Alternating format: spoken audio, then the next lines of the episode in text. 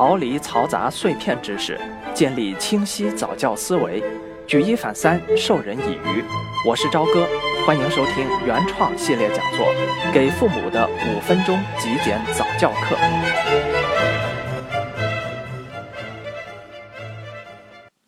系列讲座《给父母的五分钟极简早教课》的初衷是希望放下早教从业者的心态。以帮助家长的角度去理解专业的早教知识，简洁系统的掌握举一反三的育儿思路。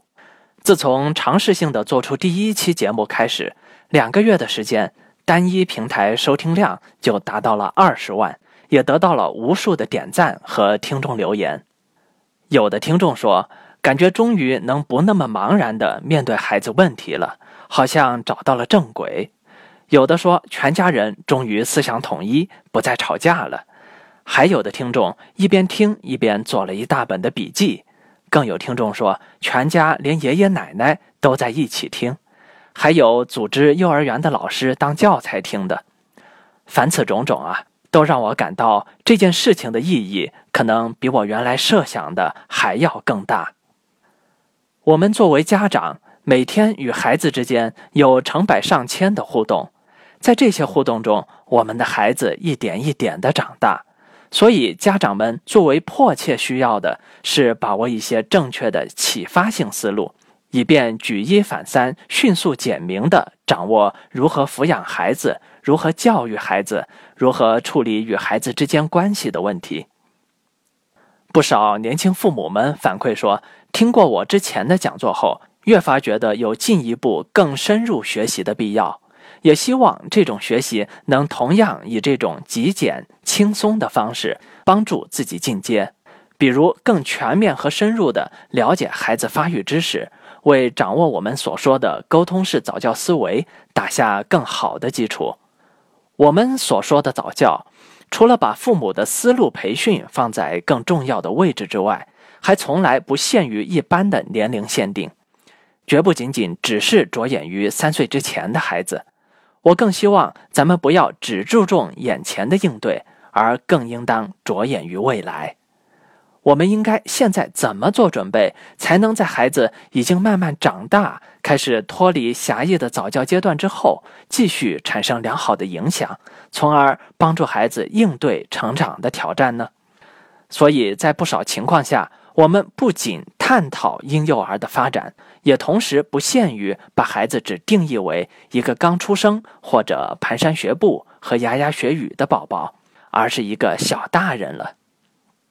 我们的视角也要随着孩子的成长一起成长，去综合性、发展性的看问题。